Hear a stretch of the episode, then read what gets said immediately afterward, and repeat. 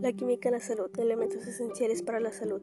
De todos los elementos, es sorprendente cómo solo alrededor de 20 son esenciales para el bienestar y la supervivencia del cuerpo, y de esos 20 se derivan otros 4 elementos, que estos constituyen parte del 96% de la masa corporal.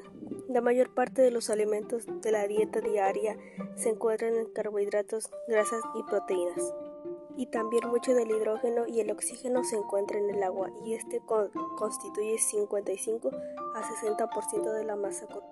Los macrominerales son elementos representativos y estos intervienen en la formación de huesos y dientes, el mantenimiento del corazón y los vasos sanguíneos, entre otras cosas.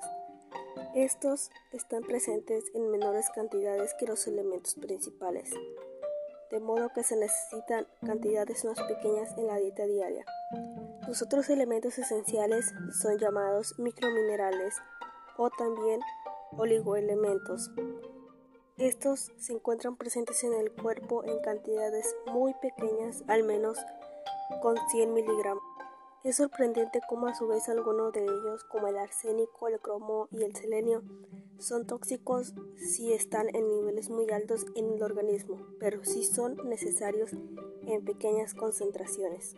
Aún hay elementos de los cuales su función todavía no se determina, pero sí son esenciales, como por ejemplo el estaño y el níquel.